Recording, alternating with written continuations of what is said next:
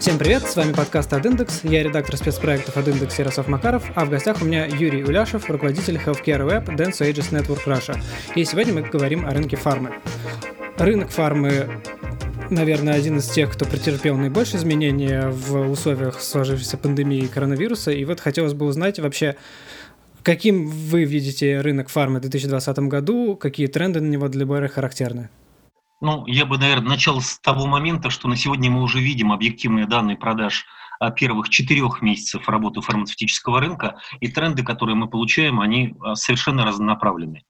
Ну, во-первых, мы видим э, нетипическую потребительскую активность, особенно в марте и апреле, по условно говорят так называемым пандемическим товарам. Это товары, которые связаны с противопростудной линейкой, э, иммуномодуляторы, противовирусные препараты, безусловно, септики и все, что связано с физи- физической защитой, это маски и э, перчатки. А вот. Если сравнивать год к году, то мы видим, что первый квартал этого года прирос к первому кварталу 2019 года на 14%. Но при этом, конечно, разные категории вели себя разнонаправленно если январь и февраль были более типические, как классические месяцы, еще не испытывали никаких вызовов со стороны пандемии, то март и апрель они перевернули нашу матрицу воспри восприятия того, что происходит. Если говорить коротко, то выросли как раз противовирусные и противопростудные препараты очень серьезно, и препараты для территории ЖКТ желудочно-кишечного тракта. При этом, при этом мы видим, что товары, которые не относятся к жизненно важным и необходимым лекарственным средствам, испытывают серьезные дисконты в объеме своих продаж. И это вызывает серьезные опасения со стороны производителей, которые претендовали э, данную, э, данную категорию э, ну, драйвить и развивать. Во-вторых, э, я хочу также отметить, что а, глядя на картину не, не квартала, а марта и апреля, я, мы видим, что март вырос примерно на 50% к марту прошлого года, а апрель упал минус 40% от апреля прошлого года. То есть если посмотреть на последние два месяца, которые именно относятся к пандемическому периоду, то мы можем говорить о том, что фармкатегория в целом получила а, ну, 0, 0 к нулю. То есть мы не упали что является, в принципе, неплохой цифрой, поскольку очень многие рынки, конечно, испытывают дисконт оборотов по своим категориям. Насколько я знаю, вот в 2019 году для фармы было характерно то, что рос активный спрос на более дешевые препараты, потому что у, детей, у людей заканчиваются деньги, а более дорогие или особенно средней категории, она, наоборот, менее становилась популярной. Сейчас какой-то такой тренд заметен? А, тренд есть. В марте мы явно видели о том, что потребитель начал инвестировать свои средства в, дол- в дорогостоящие препараты. И была высокая доля покупок дорогих препаратов. Но это связано не с желанием потребителя избавиться от лишнего рубля, а скорее получить гарантированную цену на те препараты, без которого он не может жить. Поэтому по определенным группам препаратов действительно был всплеск, в том числе в дорогих категориях. Хотя очевидно видно, что потребитель начинает все больше и больше голосовать рублем и, безусловно, проваливается в большей степени средний сегмент на сегодня. Фарма вообще, в принципе, достаточно уникальная отрасль с точки зрения маркетинга, особенно при учете того, что, например, мало в какой отрасли приходится очень много активно взаимодействовать с врачами и фармацевтами.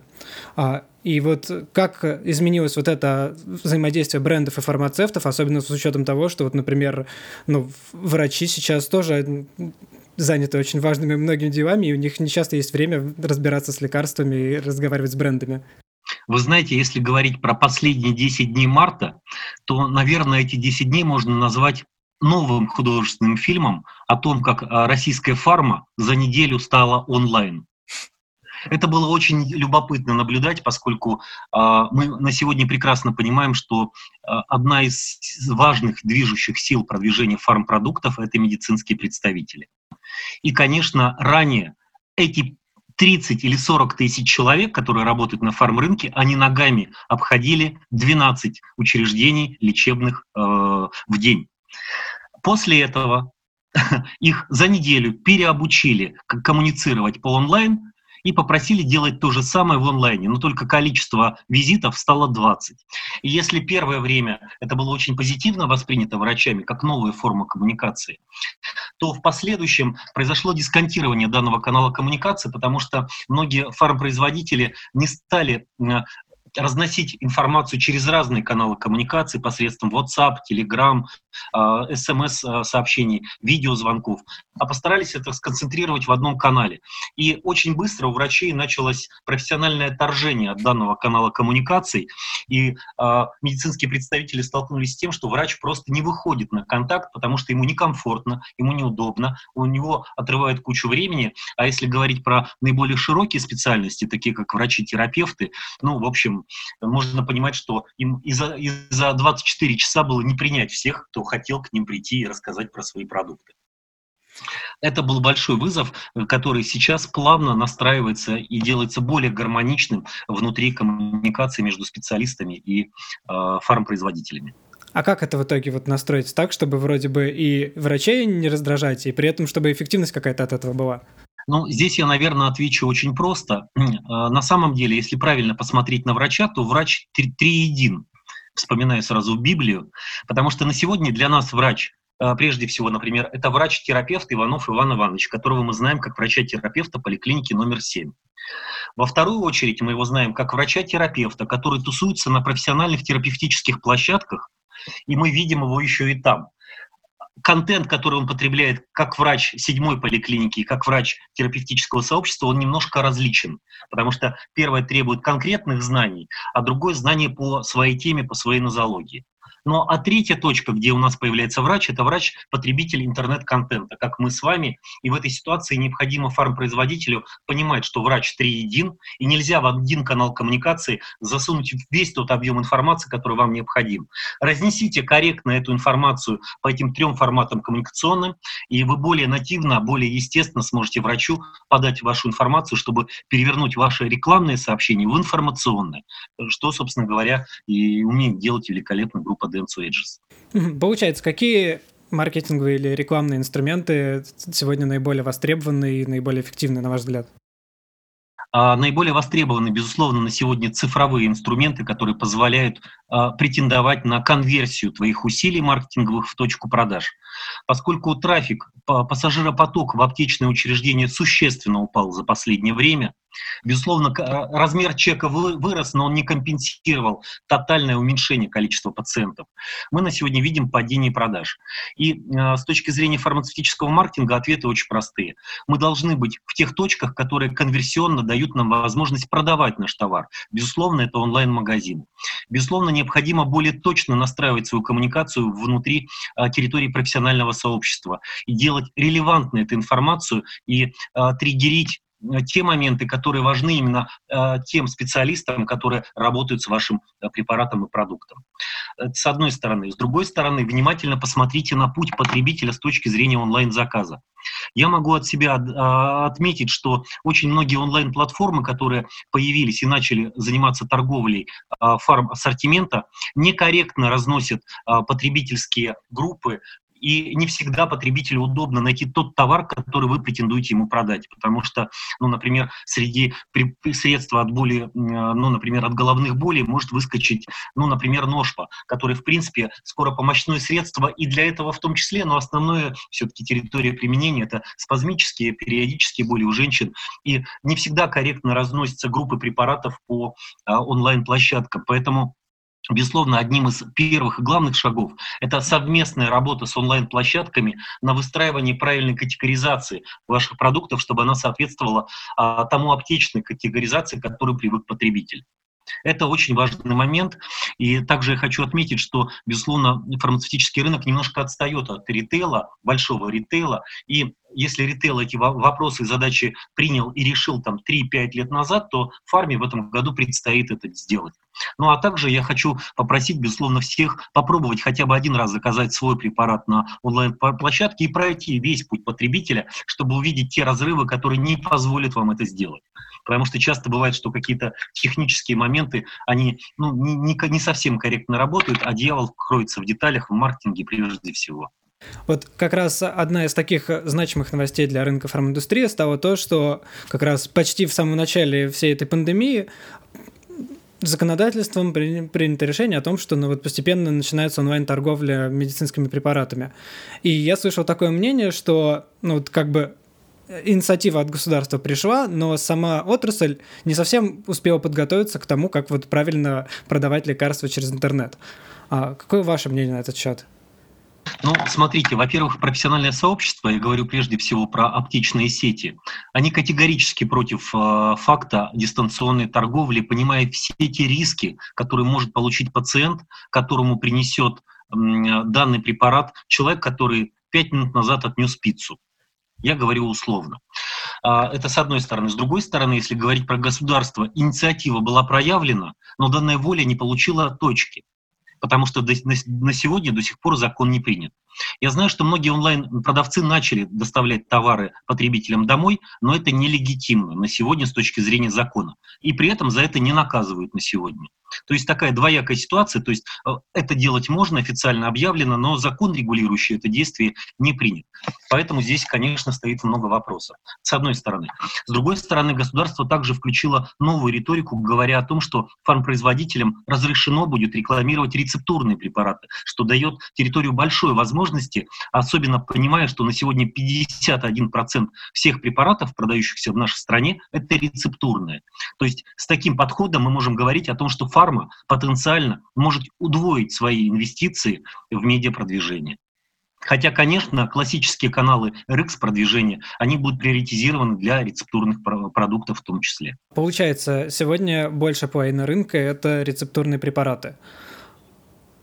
И вот с точки зрения как раз маркетинга, особенно в контексте вот последних нескольких месяцев, как-то изменилось их продвижение или пока еще рано об этом говорить?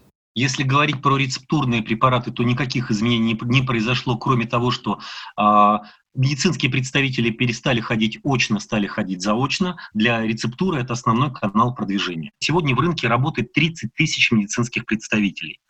И если мы перейдем в режим э, онлайн, то, наверное, э, эффективность работы этих представителей станет выше в онлайне, и, соответственно, их количество необходимо будет меньше. Мы в потенциале говорим о том, что э, данные пандемические вещи, они могут вернуть обратно во врачебную среду людей, которые 6 лет учились э, в медицинских вузах, но не пошли работать по специальности, потому что получили более эффективное предложение по зарплате от э, фармпроизводителей. В этой ситуации я не исключаю, что у нас дефицит врачей станет чуть-чуть меньше. Ну, по крайней мере, предполагаю, что в этом году 10-15 тысяч медицинских представителей могут вернуться в свою историческую профессию, с чего и начинали. Если говорить про OTC-препараты, то, как я вам говорил, происходит определенное смещение фокуса внимания с э, сделок по национальному ТВ в digital территории. Но в любом случае доля digital а пока еще критически низка внутри общих фармацевтических tools ов.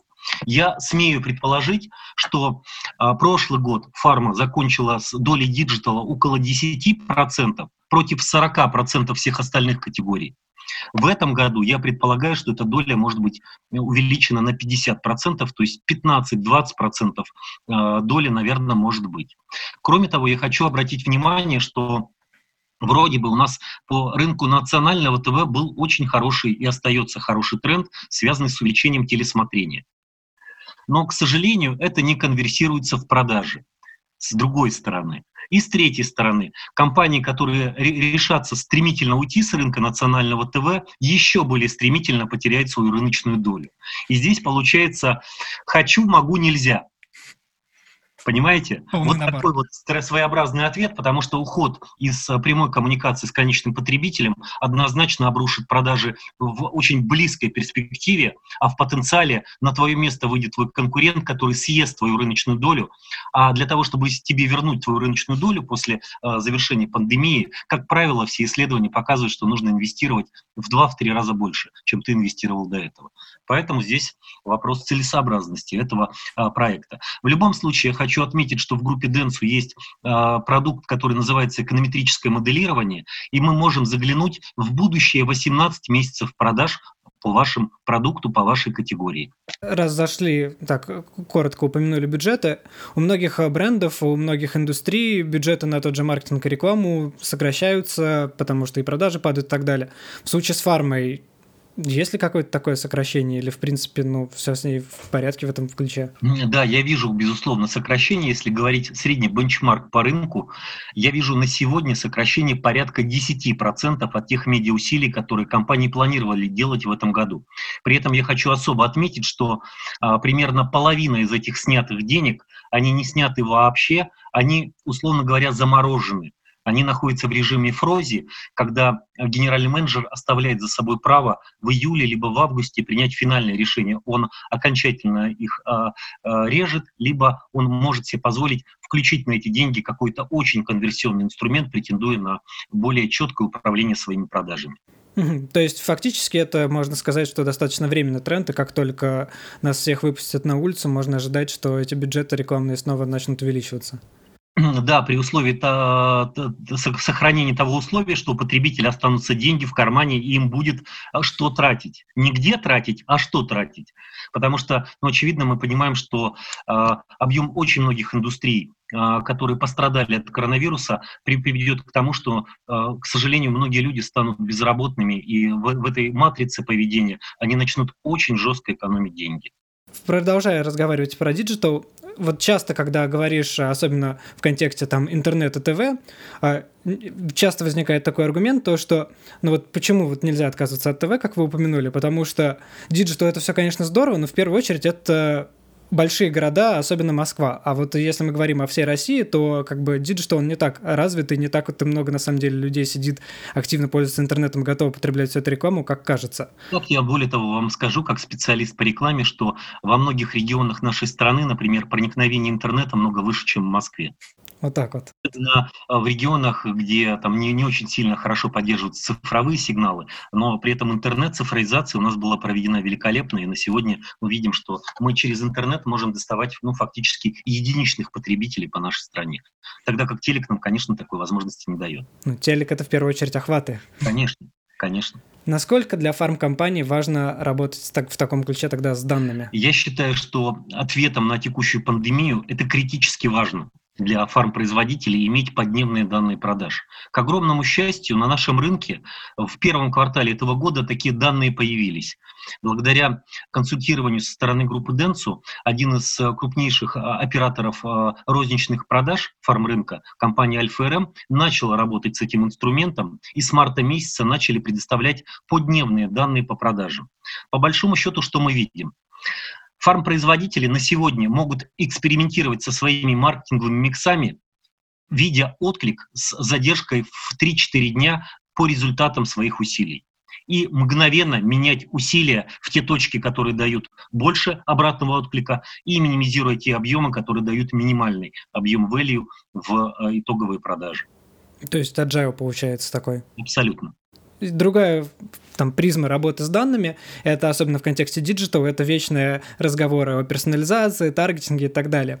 И вот интересно, насколько для фарм-индустрии актуален таргетинг в digital, а, и еще заодно сразу хочется обсудить такой момент, то что в такую позицию слышал, то что поскольку все сейчас сидят дома, и часто есть дома один домашний компьютер, за которым теперь разом сидит и мама, и папа, и все дети, а профиль пользователя и тот таргетинг, который он на себя собирает, превращается просто в какую-то кашу. И что тогда с этим делать? Как найти нужного пользователя, если теперь э, нет такого понятия, как таковое персональное устройство? Ну, смотрите, мы в любом случае, э, в большей степени, когда говорим про большие данные, мы говорим про, как правило, как про чеки. Чеки привязаны к мобильным телефонам, как правило, владельцев э, данной банковской карты. Идентификация, как правило, происходит именно через данный триггер.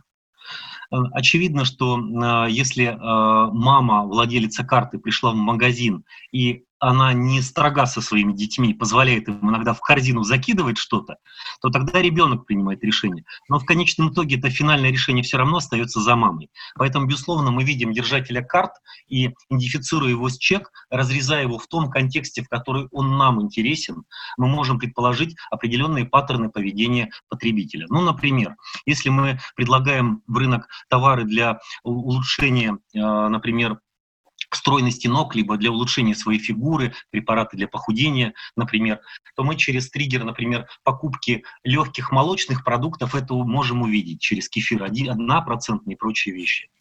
Вот. Это с одной стороны. С другой стороны, например, если мы видим, что потребитель в чеках постоянно преобладают товары, предназначенные для детей, растишки, данон и прочие вещи, мы поним... и у нас есть продукт, нацеленный на детскую целевую аудиторию, то вполне себе данный триггер дает нам понимание, что коммуницируя с этим потребителем, мы найдем отклик внутри его семьи, и там есть потенциал спроса на наш товар.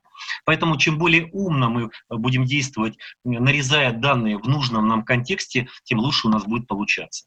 Ну а в-третьих, я могу сказать, что, безусловно, а, а, эти данные можно использовать не только с точки зрения того, чтобы поймать потребителя нужного нам. Его можно использовать еще и в другой умной технологии, которая позволяет нашу рекламу делать тогда, когда она актуальна. Например, сейчас идет противоэпидемический а, период, связанный с цветением, а, первым цветением, и у нас пришел сезон аллергии.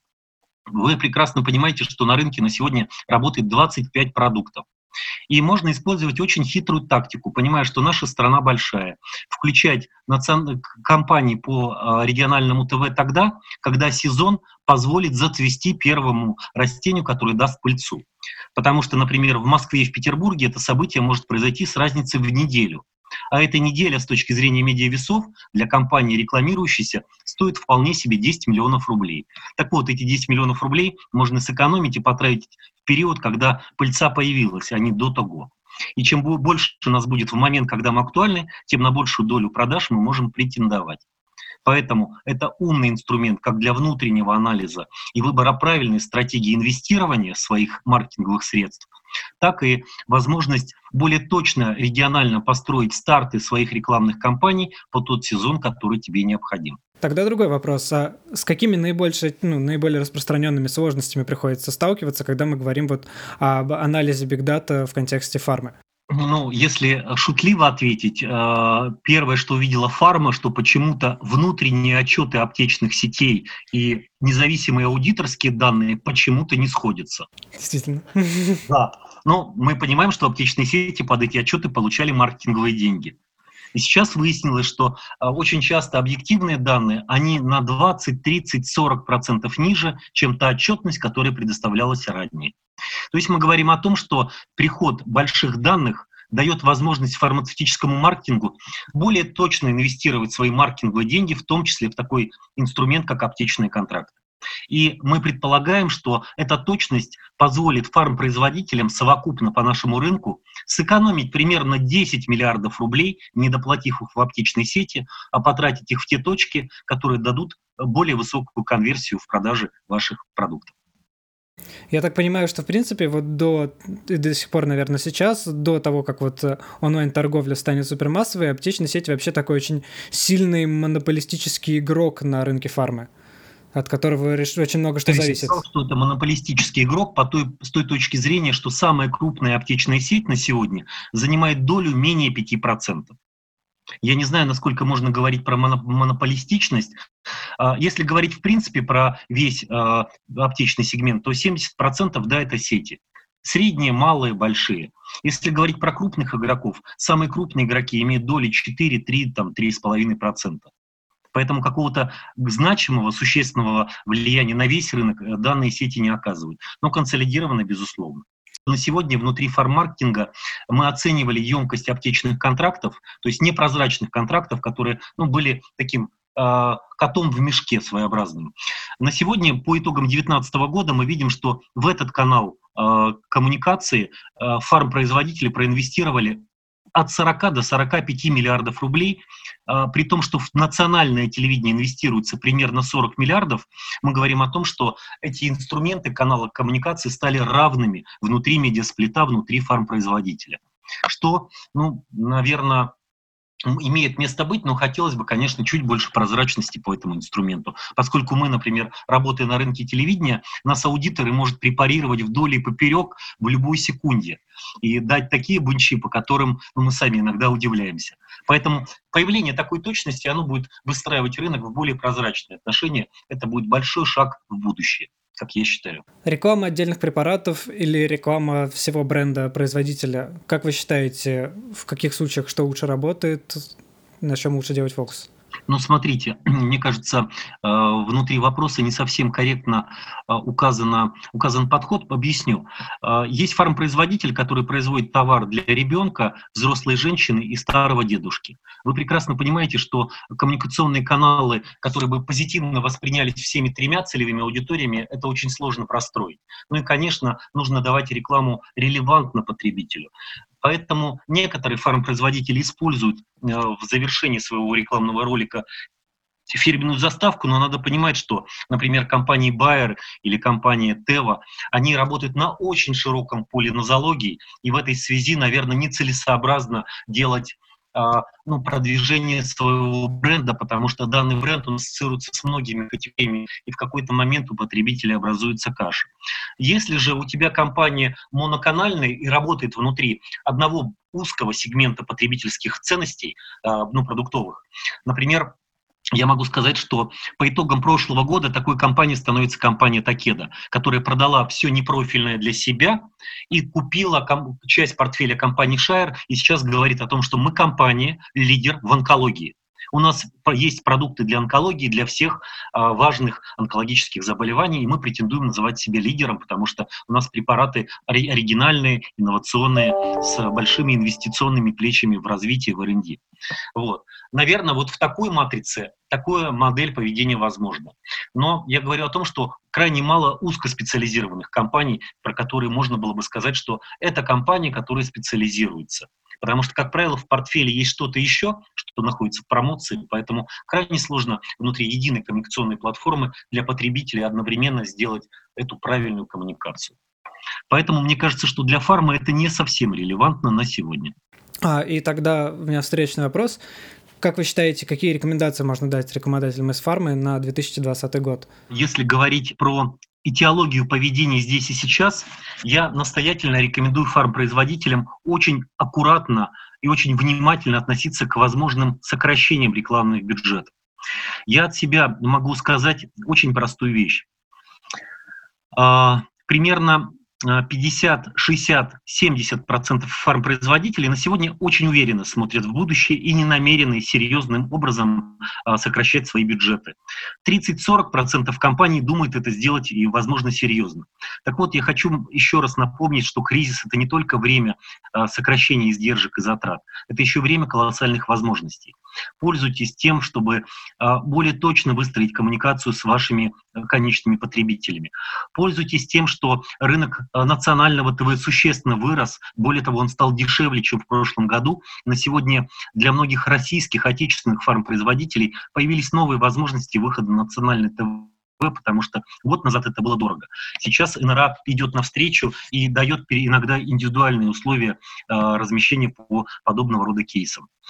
Э, необходимо, очевидно, более внимательно э, препарировать своего конечного потребителя и понимать, на каких драйверах вы можете дать ему предложение по вашему продукту, в какой точке его потребительского э, пути а, необходимо подсветить ваш продукт и подсказать ему о том, что с этим продуктом потребитель точно а, получит то облегчение, которое ну, необходимо ему получить в рамках там, заболевания либо какой-то иной проблемы.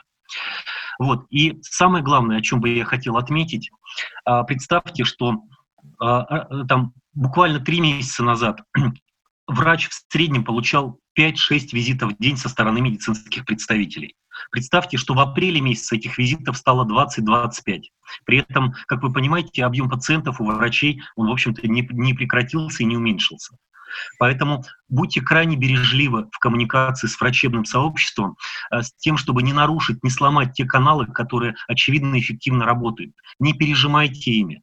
Напоминаю о том, что врач триедин. Вы можете врача поймать в трех точках, и, безусловно, грамотный подход к планированию данной коммуникации, он даст вам лучший эффект. И самое главное, помните, что профессиональные коммуникации с врачами не должны прекращаться, несмотря на отсутствие возможности делать визитную активность. Потому что есть иные формы, и многие коммуникационные агентства предлагают очень классные инструменты для продвижения э, ваших продуктов в нужных вам целевых аудиториях. Настраивайте ваши комп- компании на э, целевой аудитории максимально точно, и вы увидите, что конверсионность этой инвестиции будет много выше, чем когда вы сеете свою коммуникацию на более широкие аудитории. Пройдите путь потребителя на онлайн-площадке с тем, чтобы вы внезапно увидели, что препарат, который относится к категории А, вдруг внезапно может оказаться в категории Б, и потребитель вас там просто может не найти.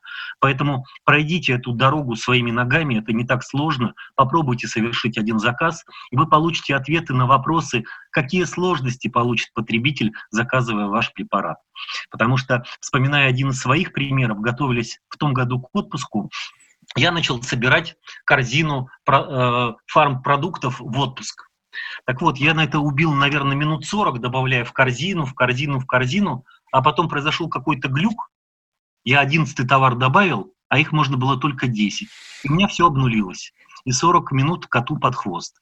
И это на самом деле это проблема, которая в том числе может дисконтировать ваш объем продаж. И вот если мы будем понимать всю сложность э, э, пути пациента, мы будем пред, пред, предугадывать и давать ответы внутри нашего планирования. Ну и, конечно, появление цифровых инструментов позволяет нам более точно э, валидизировать эффективность инструмента аптечных контрактов, переходите на прозрачную форму. Данная прозрачная форма позволит вам минимум сэкономить 20% от аптечных контрактов и вернуть их в поле вашего операционного управления. Ну, а я прекрасно понимаю, что вы как специалисты направите эти деньги в ту точку, которая гарантированно даст вашему продукту лучший сценарий результата продаж. А если говорить про креатив, что здесь можно порекомендовать? Я, в принципе, хотел бы призвать коллег, фармпроизводителей, быть чуть-чуть более смелыми и решительными с точки зрения креативного наполнения своих коммуникаций. Я с огромным прискорбием э, вспоминаю 90-е годы как время расцвета фарм-индустрии, ну, и фарм-индустрии, и других индустрий, когда у нас идеи как бы превалировали над, э, условно говоря, комплайенсом. В последнее время я, к сожалению, вижу, что очень многие ролики становятся очень скучными и зажатыми в рамках той коммуникации, которую мы даем, и крайне часто сложно, особенно в высокий сезон, когда, например, одномоментно идет 15 рекламных кампаний, 15 назальных спреев, идентифицировать, кто что сказал. У меня это в какой-то момент сворачивается в какую-то единую э, информационную пучок, и я уже не помню, кто о чем говорил, но я помню, что их было много. Так вот, хотелось бы, чтобы в какой-то момент у нас на фарм-рынке появились, возможно, Mercedes э, от соплей, BMW от соплей и Audi от соплей. Извините за такое каламбурное сравнение.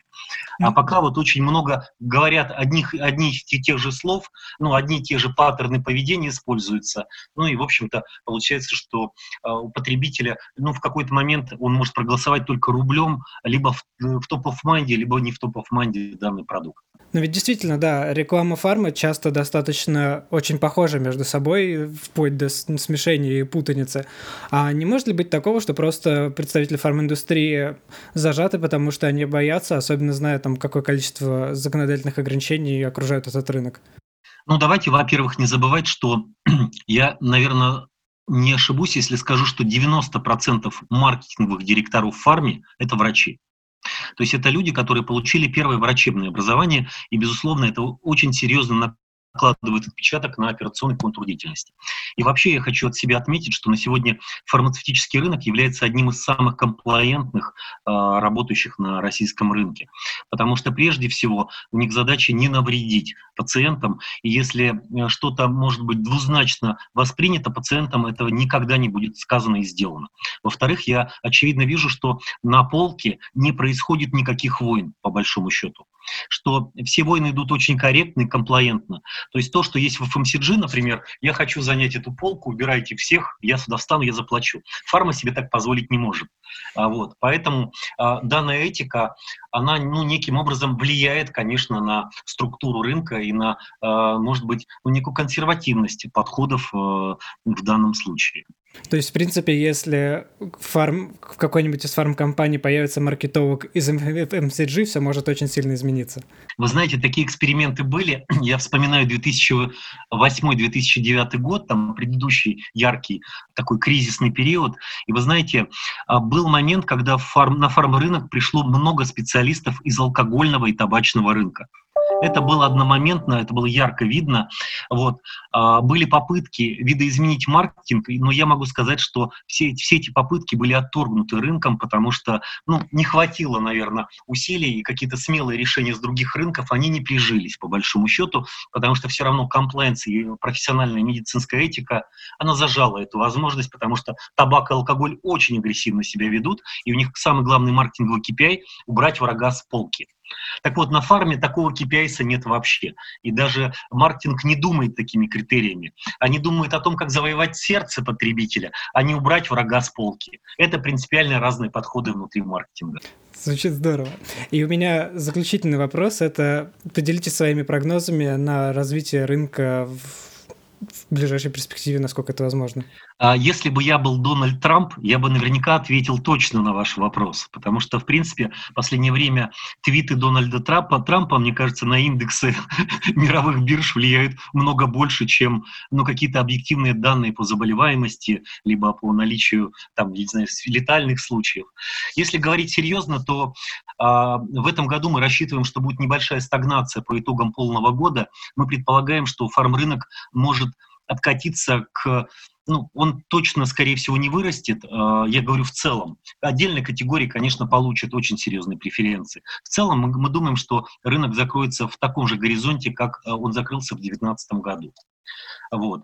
А дальше будем смотреть и наблюдать, потому что, по большому счету, ответы на многие ваши вопросы, они будут находиться э, в тот момент, когда мы все вернемся в офисы, сможем с коллегами уже не по видеозвонкам, а в режиме, обсудить все наши тревоги, опасения, наши риски и наши возможности. И когда мы склеим весь операционный контур, после этого компании поймут, куда реально нужно двигаться. Потому что сейчас, конечно, э, ну, новые форматы общения, они очень серьезно дисконтируют уровень понимания твоих коллег, а насколько они тебя понимают и думают в одном направлении. С вами были подкасты от Индекс. Слушайте нас на всех популярных платформах.